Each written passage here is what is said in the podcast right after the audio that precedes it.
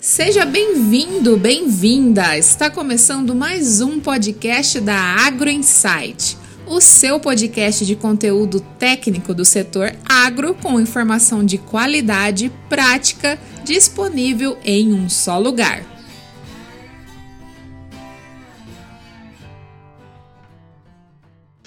Agronautas! Sejam muito bem-vindos a mais um podcast da Agro Insight. Hoje, dia 19 de fevereiro, sexta-feira.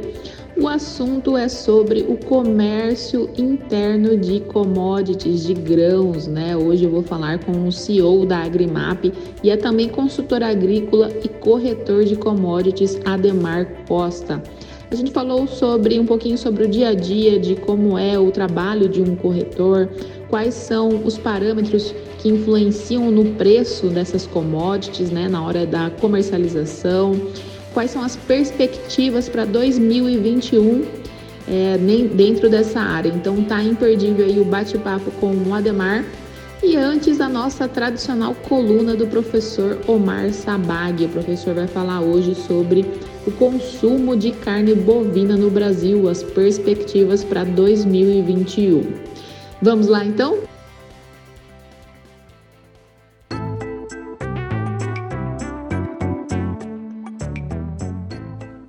Olá a todos, vamos a mais um podcast Agro Insight, conteúdo de qualidade disponível em um só lugar. Vamos ao nosso pod de hoje: perspectivas para o consumo de carne bovina agora para 2021. Então, em meio a uma alta de 18% que nós tivemos aí no preço das carnes em 2020, o consumo de proteína bovina pelos brasileiros caiu no ano passado devido ao maior nível em mais de duas décadas. Ou seja, a perspectiva para este ano agora é que os preços da carne de boi continuem em alta como resultado da oferta restrita de gado no país e forte demanda da China. Lembrando que na economia nós vimos que a inflação é o aumento generalizado de preços para equacionar a alta demanda por bens no país com baixa oferta. E isso, é claro, né, resulta num cenário de menor disponibilidade de renda, com desemprego recorde, avanço da pandemia e também o fim do auxílio emergencial. Então, diante desse quadro, a expectativa de alguns pesquisadores é que uma nova queda no consumo interno de carne bovina possa acontecer, o que deve levar o acesso à proteína preferida pelos brasileiros a níveis anteriores ainda aí, se nós pensarmos na década de 90. Então, segundo alguns dados da Companhia Nacional de Abastecimento, a Conab, o consumo brasileiro de carne bovina foi de 29,3 quilos por habitante em 2020, isso já teve uma queda aí, se nós pensarmos, de 5% em relação a 2019, que foi de 30,7 quilos. Vale ainda destacar que os dados da Conab consideram apenas a carne bovina fiscalizada. Afinal, também existe a produção informal, que também, na verdade, a tendência acabou sendo a mesma. Para vocês terem uma ideia, em 2020 o preço das carnes subiu em média quase 18%, segundo o IPCA, que é o Índice Nacional de Preços ao Consumidor Amplo, bem acima da alta de 4,52%, que foi a nossa inflação no país. Então, dos cortes bovinos analisados, inclusive pelo próprio IBGE, apenas o nobre filé mignon teve uma redução de preço, aproximadamente de 6%. Já outros cortes ficaram mais caros, como a picanha, em 17% a alta, contra filé quase 13% e alcatra aí aproximadamente 5,5% de alta. Também vale para as carnes de segunda, né, que são mais consumidas pela população de baixa renda, cujos rendimentos foram impulsionados pelo auxílio emergencial e que também foram as que mais subiram, por exemplo, quase 30% na costela e 27% para o cupim. Só para vocês terem uma ideia, somente nos primeiros 15 dias de 2021 o preço do boi gordo já subiu quase 8%. Enfim, demanda internacional acompanhada da inflação dos alimentos, incluindo-se a carne bovina, pode e necessitará de alternativas de consumo de outros tipos de carne, como por exemplo o frango, para muitas pessoas, com perspectivas de melhoria ao consumo do brasileiro. Acompanhe as nossas podcasts e também sigam no canal AgroInsight no Instagram. Muito obrigado a todos e um forte abraço, professor Omar Sabag, da Unesp de Ilha Solteira.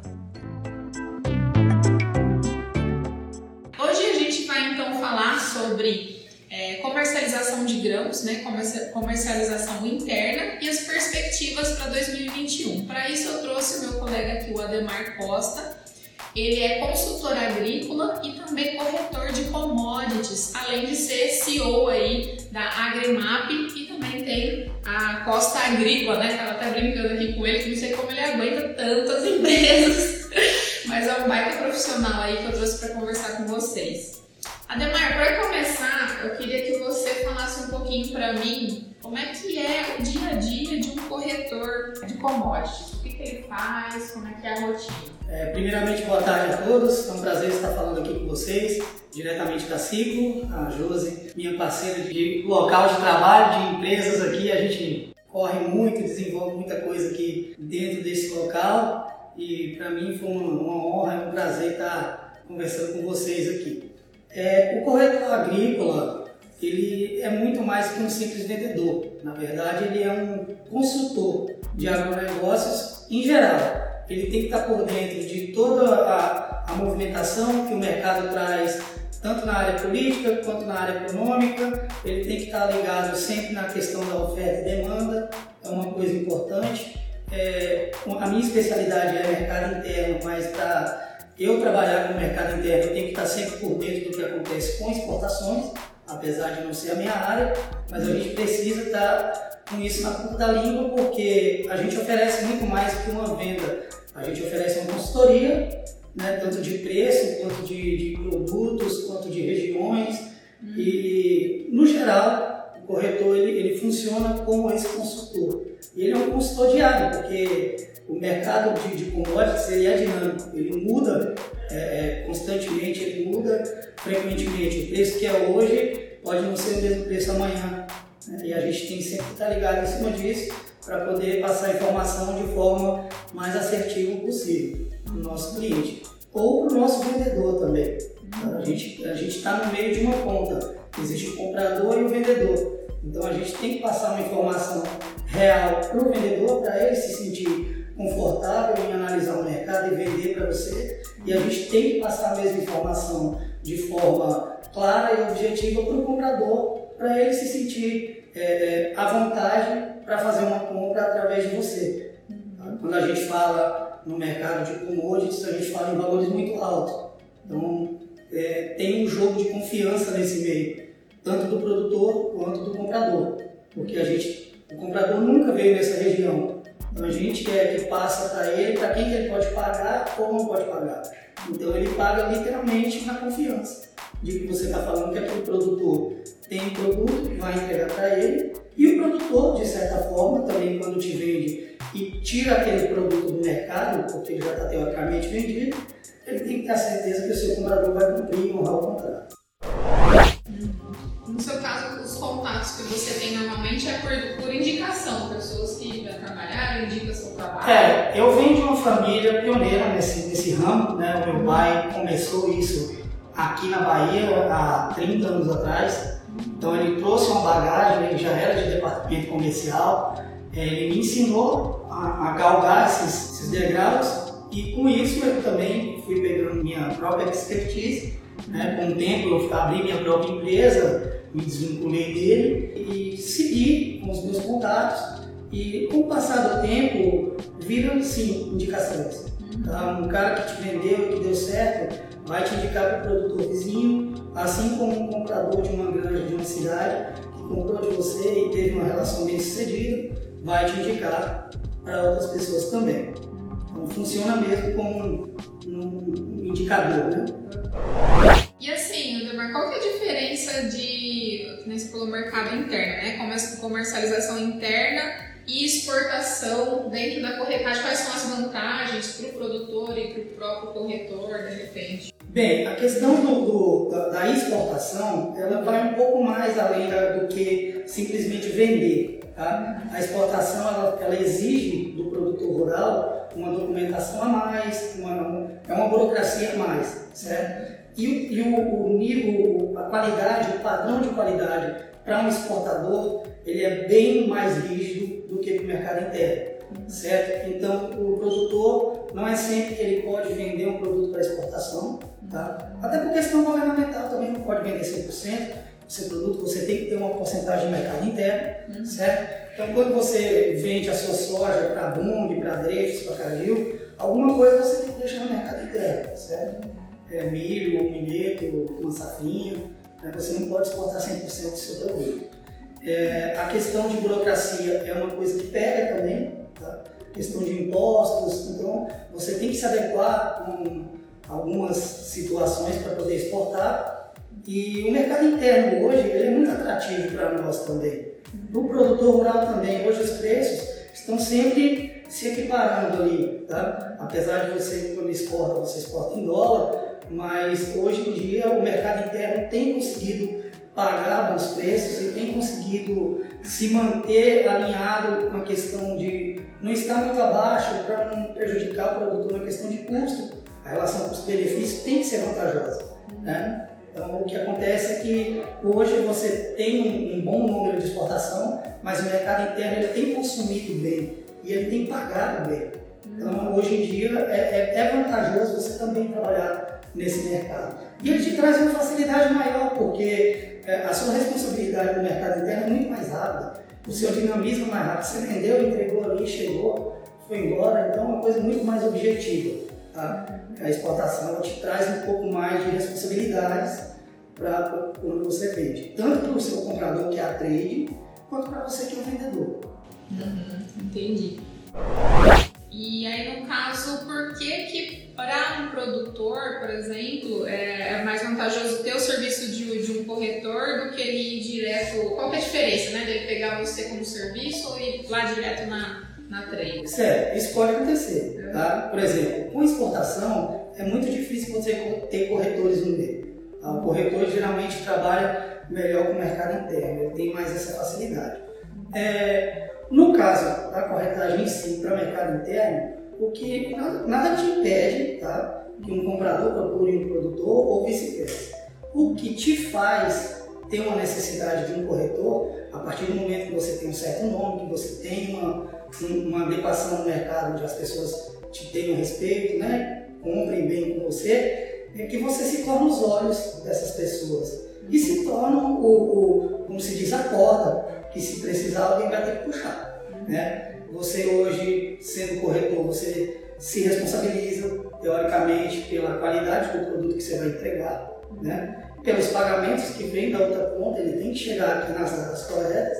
Então você, você é como se fosse o, o, o mentor do contrato, é você que segura o contrato. Né? Você tem que falar para a pessoa lá que se o milho subir ou se o milho cair, independente desse preço, você tem que terminar de pagar o seu contrato, você tem que cumprir com a obrigação que você fez. Né? Então, assim, se tiver qualquer problema de classificação, é você que é o responsável por ir na fazenda, por olhar, por resolver esses problemas. Tá? E pra, pra, é, literalmente por procurar a melhor oferta para passar, né? tanto para o seu comprador como para o seu vendedor. Tá? Se tem alguém que está pagando um preço bacana, que você passa para o seu vendedor. Né? E se tem um, um produto que está com preço legal, com qualidade bacana, você passa a oportunidade para o seu comprador também. Então é uma via de dois lados, você está no meio dela e você tem que se adequar a isso. E você tem que ser os olhos de um e do outro. E para determinar assim, qual que é o melhor preço né, para o seu cliente, de venda e tudo mais, quais os parâmetros que normalmente você o parâmetro, o parâmetro que a gente busca hoje envolve logística, são três fatores, logística, qualidade do produto né, e quantidade oferecida. Se um lote é maior, a probabilidade dele ser um pouco mais barato, ele se torna mais caro. Né? A logística hoje ela é um dos três principais fatores, porque o frete influencia muito no preço final do seu produto. Então, se, se você tem uma logística bacana, você consegue desenvolver um preço melhor de frete para trabalhar, certo? E a questão da qualidade, você tem que estar sempre de olho se ele se adequa aos padrões. Hoje no Brasil tem a Conab, né, que, é, que é quem fez a nossa legislação de classificação do país, você tem um padrão a ser seguido ali, tá? porque a, aquela qualidade é a que é considerada, considerada é, é, é usual. para o produto. A partir daquilo ali, você tem uma tabela de descontos você tem que aplicar caso não esteja adequado ao produto, aquilo que você tem que entregar. Então, assim, isso é mais um dos motivos que o corretor é importante no negócio. Ele tem que estar de olho nisso, ele tem que acompanhar isso. Porque qualquer coisa que chega lá em cima fora do padrão gera um desconto. Esse desconto vai para o produtor. Uhum, entendi. E a questão do, das perspectivas né, para 2021, o que, que você vê aí para o mercado interno? Hoje, na, na, quando a gente fala em mercado interno, a gente tem que excluir a exportação nesse caso. A exportação hoje nós estamos com safra, apesar de recorde, a gente tem 90% da safra desse ano vendida já. Essa safra, então, assim, ela provavelmente não vem para o nosso mercado interno. Estou falando de soja. Tá? É, a China tem se profissionalizado muito no ramo de proteína animal, né, que é é, principalmente depois da pandemia, ela sofreu muita pressão para se adequar a níveis de higiene, a algumas coisas que ela antes é, causou problema, porque se você parar para pensar, os três últimos problemas que tivemos em questão global vieram de lá e vieram de proteínas da China, né? que foi a a suína, são coisas que vêm de lá. E agora que veio o Covid, infelizmente, lá novamente, é, eles têm sofrido algumas pressões e estão se adequando a isso. Para eles se adequarem a isso, eles tiveram, eles estão tendo que agredir o mercado. Né? Eles estão comprando tudo que podem da China, tudo que podem do Brasil e para poder dar tempo deles montar esse estoque, de fazer toda essa, essa adequação que eles têm que fazer. Então eles vieram muito firme no mercado para a nossa safra hoje de soja. Está 90% vendida, a do ano que vem já tem uma boa parte também. A safra dos Estados Unidos já está mais de 50% vendida. Né? Hoje a gente recebeu um relatório da USDA, que é, o, é quem comanda isso, os estoques dos Estados Unidos estão mais baixos do que eles achavam, então isso é outro indicador de alta. Tá? É, com indicação de alta, o mercado interno acaba é, é, tendo alta também. A gente tem perspectiva de, apesar de estar vendido de safra recorde, a gente está passando por problemas no Rio Grande do Sul, uma falta de chuva, mas mesmo assim lá recuperou bastante, ainda vai ter uma safra decente. Né? Hoje o mercado interno vem sendo consumido no Mato Grosso, principalmente por indústrias de etanol. Então, tudo isso faz crer que a gente, apesar de ter uma safra recorde, vai ter um estoque um pouco baixo para nós aqui. Então, é sinal de alta o ano inteiro, para qualquer commodity, todas elas. Então, a nossa perspectiva é de recorde pode de alta. Entendi. É, você acha que depois que a China se readequar, né, nesse futuro próximo? Você acha que a tendência é ela consumir menos e esse... Eu acho que a China, em questão de consumismo, é um caminho sem volta. Né? É um país muito populoso e é um país muito crescente em poder aquisitivo. Então eu acho que se não houver alguma sanção, alguma guerra comercial com os Estados Unidos ou alguma coisa do tipo, não volta mais. Esse consumo tende a aumentar. E em relação aos Estados Unidos, porque recentemente a gente passou a posição né, de segundo maior produtor do mundo para primeiro. Como que você enxerga essa relação dos Estados Unidos? Você acha que eles. Ah, outro dia eu vi uma reportagem falando de que eles estão preocupados com a questão ambiental de lá e alguns pesquisadores falaram que talvez vinham algumas Isso. pressões. É, não, na verdade o novo presidente ele é bem alinhado com essa questão verde. Tá? O Joe Biden lá ele, ele é um pouco diferente, o perfil dele é diferente do Trump, e ele é bem alinhado com essa questão verde. Então, realmente a questão ambiental vai pegar para eles. Os Estados Unidos vem sofrendo com geleira né, no Corre Belt, ah, então o clima deles é muito pesado, é muito extremo, né? Então, com, com, essas geleiras, é, com, com, esse gelo todo que está as temperaturas muito baixas no meio do Corre Belt ali, que é o cinturão deles de produção de milho, que pega de Wisconsin até lá embaixo lá no, na Lusiana, é, os rios congelam e demoram a degelar. Com esse degelo atrasa o plantio, degelo atrasado. Né? Então, assim, é, isso vai afetar também os estoques deles, já estão esperando essa baixa nos estoques, eles estão preocupados com essa questão ambiental e eu creio que eles vão ter, esse presidente vai dar uma, uma mexida nesse assunto, tá? É, até que ponto a gente não sabe, mas ele está ele tá em cima disso. Ele é um presidente que está mais ligado nessas sanções que pode sofrer também, porque os Estados Unidos vêm sendo bem bem pressionados com essa questão, assim como a China em outras, né? É, eu acho que para nós isso é bom, tá? para nós isso é bom. É, o milho com isso vai ser bem mais exportado porque isso vai trazer mais etanol para eles lá, né? Então eles vão precisar de mais milho, vai faltar lá. E eu creio que nossas exportações vão aumentar. A Argentina já exportou boa parte, já vendeu boa parte, né? Isso para o mercado interno prejudica porque o Nordeste tinha o costume ali, grandes granjeiros ali do Nordeste, como Coringa, Mauricéia, eles tinham o costume de importar alguns navios, todo ano estacionavam ali, importavam alguns navios de milho, o que eles não usavam, eles distribuíam né, para alguns pequenos produtores, faziam nosso milho aqui dar uma equiparada para baixo, equalizava o mercado. Esse ano não vai ter isso, tá? não vamos ter esses, essas exportações desses navios. Vai continuar mantendo o nosso preço em alta, exatamente pela, pela procura, né? E vai, vai ter mais exportação para eles. Então, acaba faltando mesmo no mercado interno um pouco. Continua naquela expectativa de alta em relação a esses tempos atrás, também eu, eu vi a, aquela reportagem, até foi no resumo de notícias nosso aí, que sai toda sexta-feira, ah, falando sobre a paralisação da Argentina na exportação do milho para suprir o mercado interno. Né? Então ela deu uma paralisada para suprir, mas logo depois estava a demanda muito grande, ela deu uma soltadinha. Que você acha que esse movimento é realmente. É, tem essa intenção mesmo de suprir o mercado interno ou alguma jogada que eles fazem? Não, tem a intenção de suprir o mercado interno, porque é muito mais vantajoso para você vender em dólar, certo? Então, se você pode vender em dólar, se você pode exportar, você vai querer exportar, certo? Se o governo não dá uma é, é complicado, realmente vai faltar para o mercado inteiro. Porque o produtor, para ele, é bem mais vantajoso vender para exportação, se puder, né? É, e, e, no caso da Argentina, eles já vêm sofrendo com uma coisa né, bem mais econômica, eles não conseguem ter o produto preço tão alto, porque realmente tá, falta dinheiro no país, né? É, o agronegócio deles é muito forte também. E eles venderam muita coisa, eles venderam praticamente a safra inteira antes do, da safra chegar.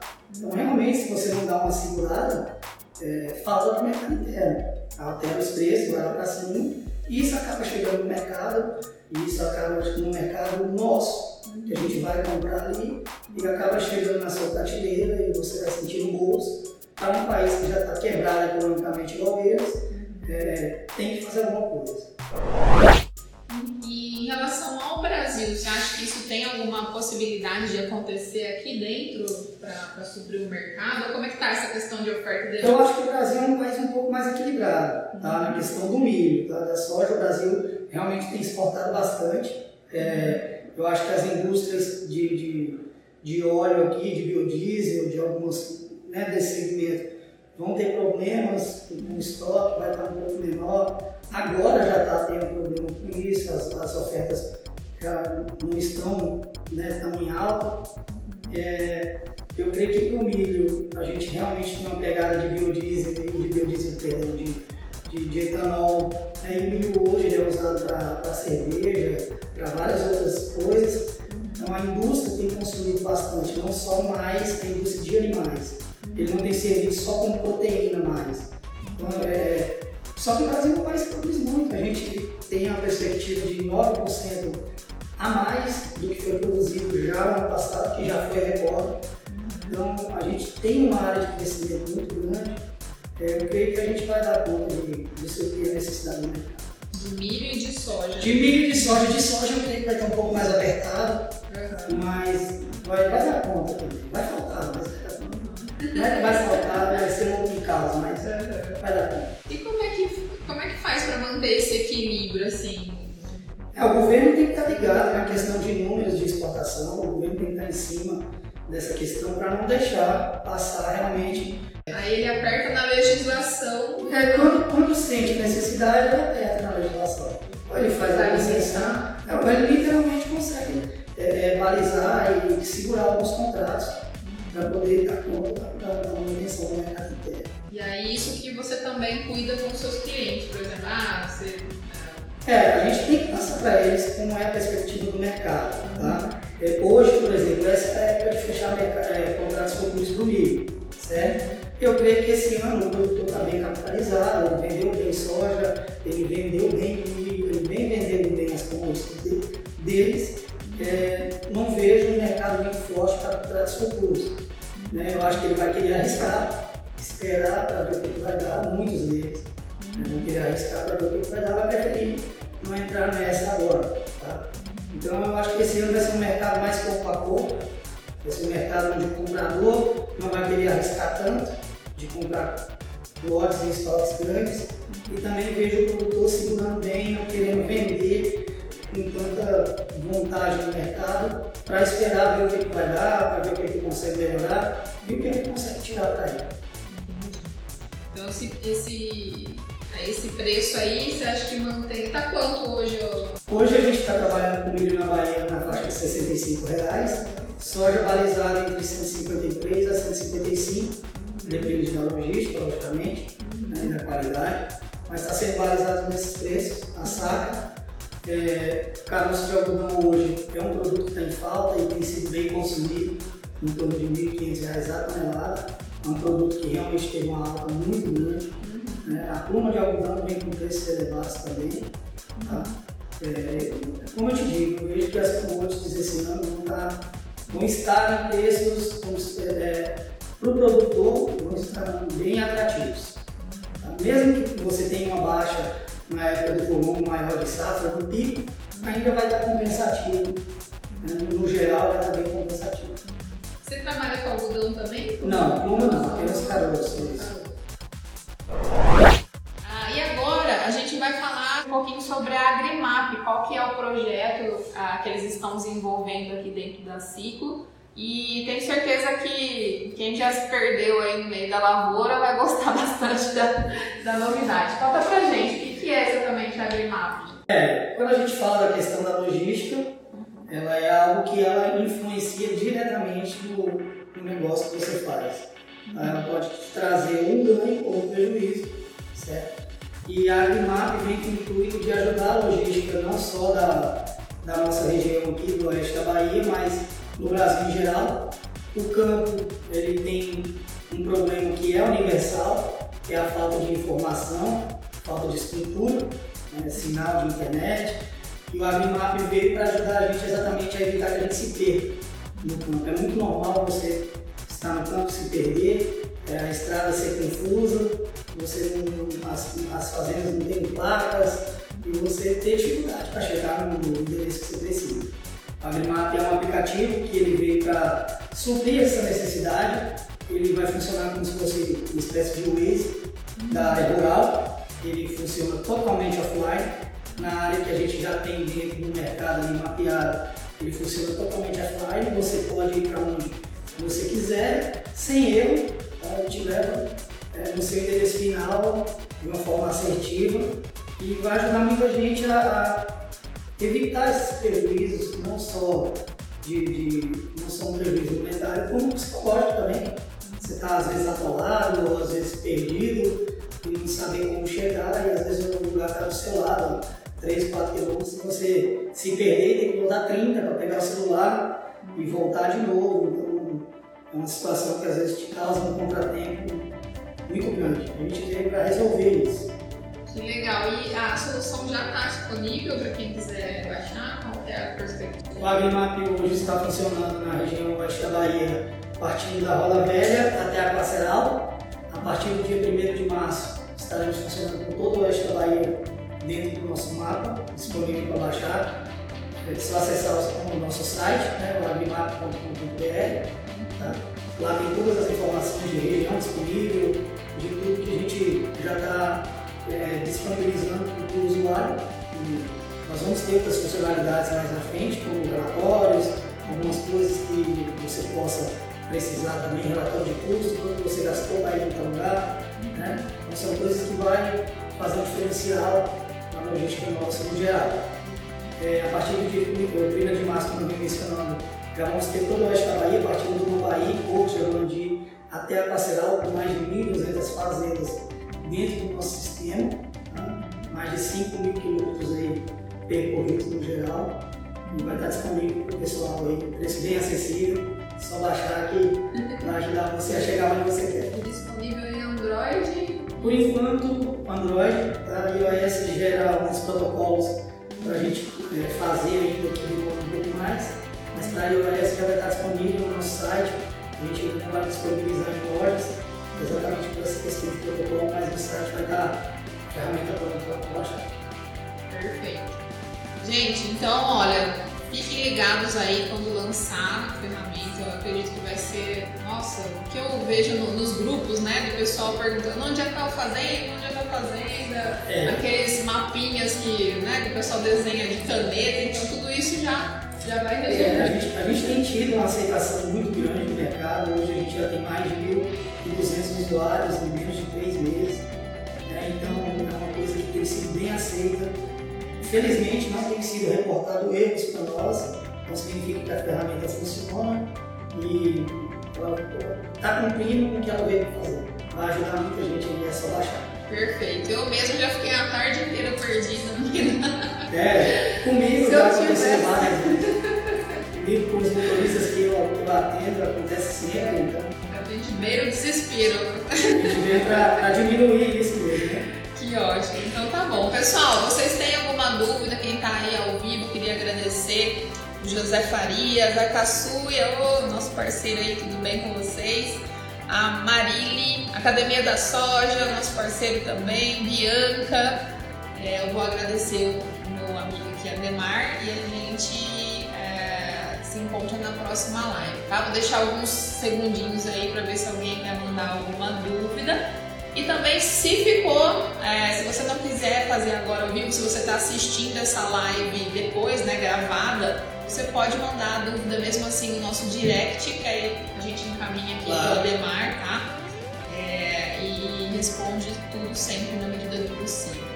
Mas se tiverem alguma dúvida, qualquer coisa, é só entrar em contato com a Josi, ela me avisa e o que eu puder responder e ajudar, estou aqui para isso. É isso aí. Agradeço a oportunidade e até a próxima live. Valeu? Tchau, tchau. Tchau. E esse foi mais um podcast da Agro Insight. Não se esqueça também de acompanhar o nosso conteúdo lá no portal. A Agro Insight é um portal de curadoria, ou seja, a gente seleciona para você materiais de relevância, qualidade e conteúdo prático dentro das culturas da soja, do milho e do algodão, fruticultura e pecuária. Não se esqueça de se inscrever também na newsletter para não perder nenhuma publicação. O nosso portal é agroinsight.com.br. AgroInsight, cultivando ideias, colhendo conhecimento.